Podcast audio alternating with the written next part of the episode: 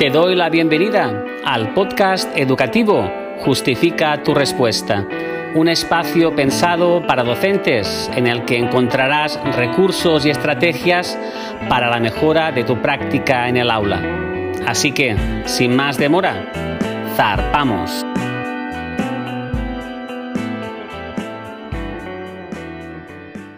¿Cómo saber si una tarea es competencial? ¿Cómo saber si una tarea no solo se centra en el saber, sino también en el saber hacer y en las habilidades de nuestros alumnos?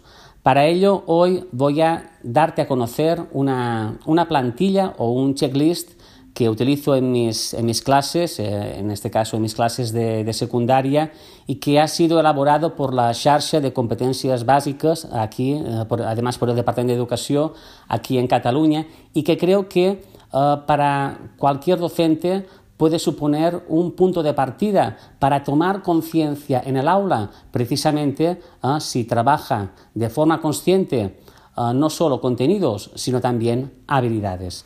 Este checklist consta de 10 de puntos, de 10 apartados que voy a resumir brevemente y que por supuesto no son necesarios que estén todos en todas las actividades, pero que sí preferentemente estén la mayoría de ellos. Empezamos con el, eh, primer punto. Normalmente eh, toda actividad o tarea competencial debe partir de una situación problemática o, lo que es lo mismo, debe priorizar los retos. No hay mejor manera que empezar una tarea no con un enunciado, sino con una pregunta. En segundo lugar, también en la medida que sea posible, debe abordar un tema de actualidad. ¿Por qué? Porque va a aumentar la motivación, tanto nuestra como docentes, como la de nuestros alumnos. En tercer lugar, para abordar tareas o actividades competenciales, otro aspecto fundamental es que esta tarea esté inmersa dentro de la vida cotidiana de nuestros alumnos. Es decir, que no solo se centre en la cotidianidad, sino que también busque sus intereses y también sus motivaciones. ¿Por qué? Porque esto hará que la tarea para nuestros alumnos sea mucho más eh, interesante. En cuarto lugar, las tareas competenciales deben incorporar distintas formas de representación. ¿Qué significa esto?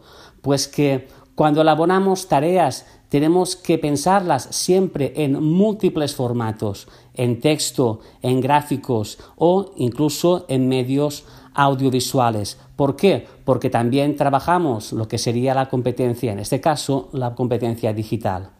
En quinto lugar, eh, y creo que también es, un, para mí es un punto muy, muy importante, es que las tareas competenciales requieren conocimientos de una materia o un ámbito. Es decir, no podemos desarrollar el saber hacer o las habilidades si previamente no se trabajan los contenidos y los conocimientos en el aula. Lo importante es que cuando elaboramos las tareas no solo nos quedemos en los contenidos, sino que también desarrollemos eh, las habilidades.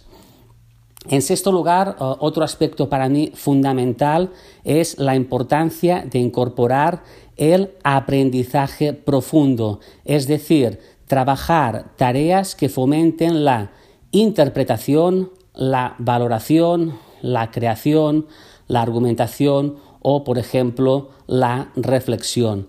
Creo que es muy importante distinguir entre el aprendizaje profundo y el superficial y, por supuesto, las tareas competenciales son aquellas que son capaces de buscar la relación, la comparación, la crítica o el análisis, por poner algunos ejemplos.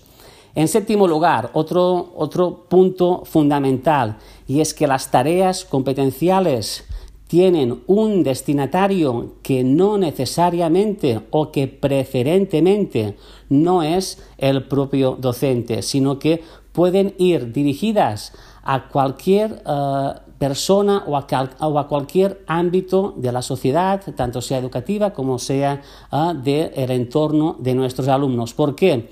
Porque cambiar de destinatario, de destinatario perdón, aumenta lo que sería la motivación de nuestros alumnos. En octavo lugar, el alumno debe conocer previamente los criterios de evaluación y, si es necesario, o si también los realizamos, los criterios de calificación.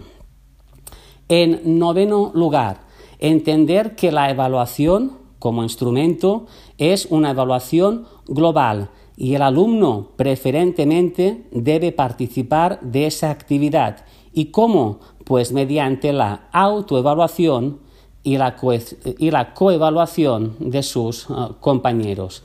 Y por último, muy ligado al apartado número 4, en el que hemos hablado de las formas de representación, las uh, tareas competenciales deben fomentar también las competencias transversales, entre otras la competencia digital y, por supuesto, la competencia social que se fundamenta en el trabajo en equipo. Resumiendo, ¿cuáles son los 10 puntos que hemos abordado? Muy rápidamente. En primer lugar, reto. En segundo lugar, actualidad. En tercero, incorporar aspectos de la vida cotidiana. En cuarto lugar, las formas de representación. En quinto, no olvidarse de los conocimientos. El sexto, fomentar el aprendizaje profundo. El séptimo, pensar en un destinatario que no sea docente. El octavo, compartir los criterios de evaluación y, por supuesto, de calificación. En noveno lugar, entender que la evaluación también incorpora la autoevaluación y la coevaluación. Y por último, fomentar las competencias transversales. Y hasta aquí el episodio de hoy. No olvides suscribirte y recomendar este podcast a otros docentes, porque compartir siempre nos hace mejores.